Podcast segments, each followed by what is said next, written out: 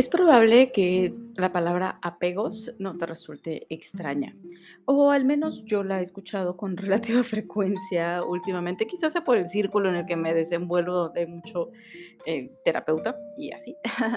Eh, sin embargo, Creo que cada vez se ha vuelto más común el hablar sobre los famosos apegos y la importancia de soltarlos y cómo en muchas ocasiones cuando tú quieres empezar a transformar tu vida, hacer algo distinto, de repente ciertos apegos, ciertos eh, factores, elementos, tu familia, eh, tu propia creencia sobre lo que puedes o no puedes hacer, diferentes... Em, elementos externos a ti te detienen, te anclan. Y, eso es básicamente un apego, como esa ancla que te puede estar manteniendo en un sitio y que te impide moverte y que ya no te es funcional. Una persona que escuché hace mm, un poco, hace unos días, em, se llama Alejandra López, por si la quieren seguir, tiene un podcast también llamado Hay que, ser, hay que hacernos millonarios. Eh, esta chica mencionaba que soltar apegos es sinónimo de amor propio y comparto completamente su opinión. Soltar apegos es sinónimo de amor propio, porque como mencionaba, generalmente son elementos externos que nos atan a circunstancias a realidades que ya no nos son funcionales, o al menos es como yo interpreto un apego, ¿vale? Es mi propia definición de apego, el mantenerte ligado a algo o a alguien que ya no te sirve, que ya no te resulta. Ella mencionaba una frase que a mí me encantó al momento de hablar de apegos y decía, tu pasado no determina tu futuro, a menos que vivas en él. ¿Qué tanto estás viviendo en tu pasado? Y aquí quiero empezar a sondear, bueno, no a sondear, más bien a, profundizar, a analizar eh, sobre esta frasecita, esta segunda parte. ¿Vives en tu pasado o no?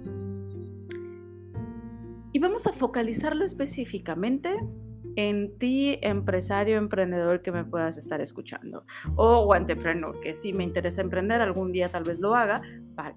¿Qué tanto estás viviendo en el pasado?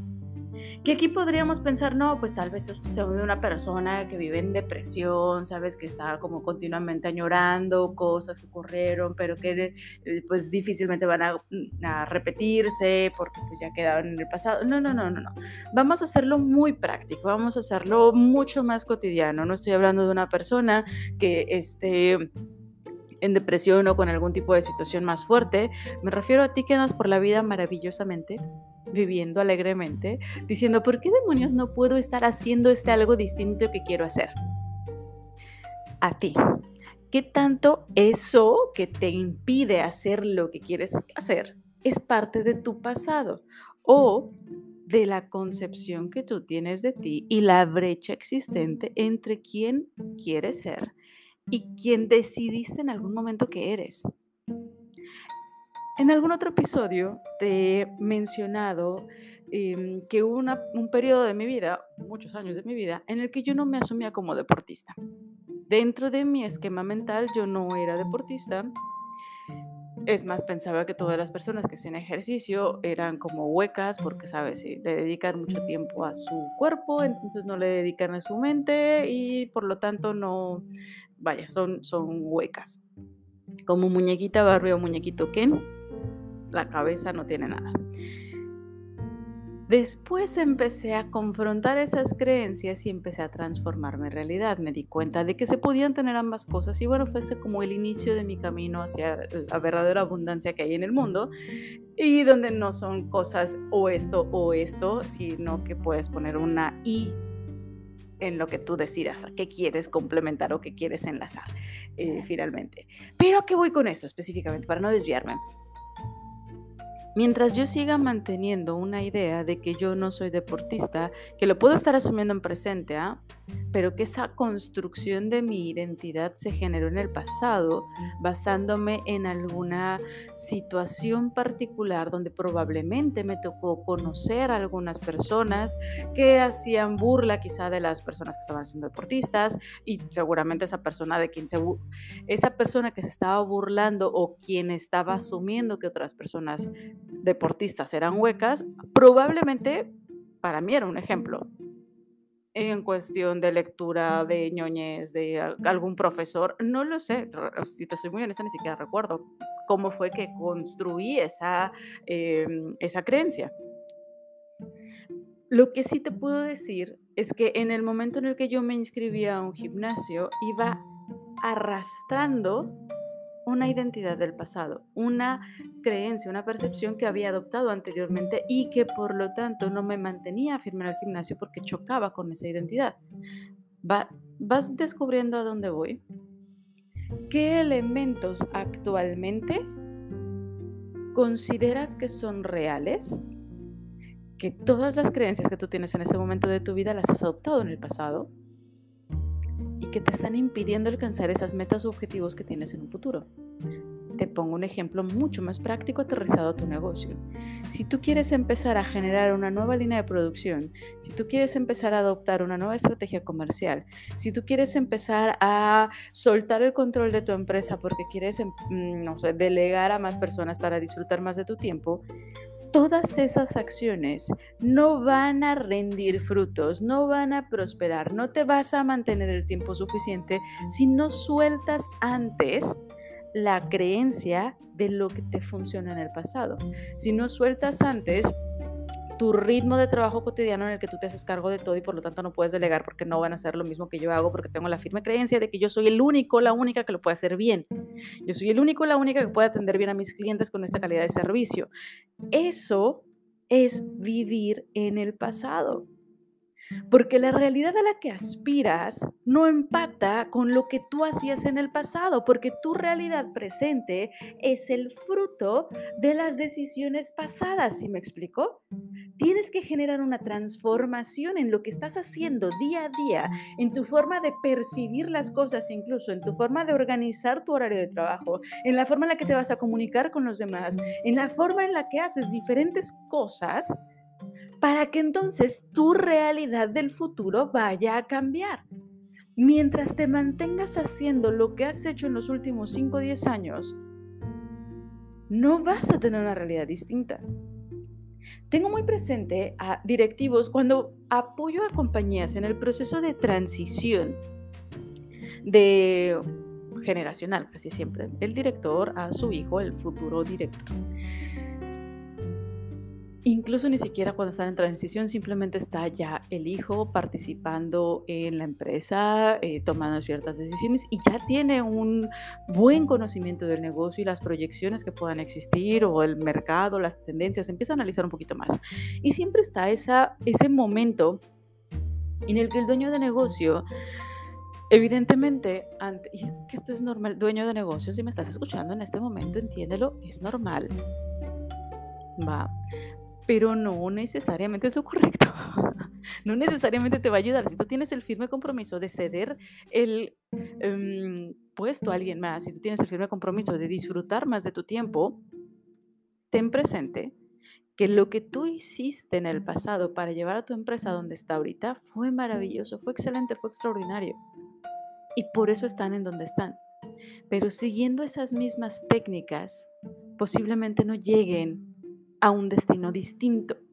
Y si lo que quieren es crear una nueva estrategia de crecimiento para la compañía, es posible que siguiendo algunas de esas viejas prácticas no lo vayan a conseguir y tiene que haber un pequeño twist, tiene que haber un pequeño cambio para generar esa evolución, esa nueva evolución. Y te lo comento con todo el amor del mundo, especialmente si tu empresa ha estado estancada en los últimos años y tienes ya otra persona a tu alrededor que te está diciendo que tenemos que irnos por acá. Uno de los principales, em, una de las principales objeciones que se mencionan es no porque todo lo que hemos hecho nos ha funcionado para llegar a donde estamos. Está maravilloso, lo repito, pero si tú sigues viviendo en el pasado, tu presente no va a cambiar. tu futuro seguirá siendo igual al presente, porque es, vaya, esto que estás viviendo, para eso te alcanzó. Eso que hiciste para eso te alcanzó. Muchas felicidades. Ahora, ¿quieres moverte a otro lugar? Hay que hacer cosas distintas. ¿Qué tanto vives en el pasado? Esto de verdad que para mí esta frasecita fue increíble. Porque empecé a darme cuenta acá de todas las proyecciones que tengo en mi vida eh, profesional y personal y cómo muchas de esas decisiones no han prosperado porque sigo aferrada al pasado, a la rutina de Carolina de la semana pasada, de ayer, del mes pasado. Que definitivamente si comparo la Carolina del mes pasado con la Carolina de hace tres años, me quedo con la rutina de la Carolina del mes pasado. Pero la Carolina de hoy tiene que hacer algo diferente si es que pretendo alcanzar este futuro que estoy buscando necesito soltar ese pasado.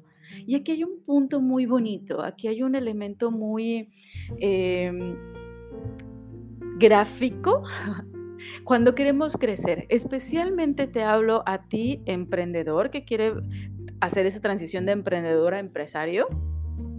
O a ti, entrepreneur, que quiere hacer esa transición de, pues mira, sí me gustaría emprender, pero espérame, pero déjame ver, pero eh, después. Quiero que te imagines a Tarzán.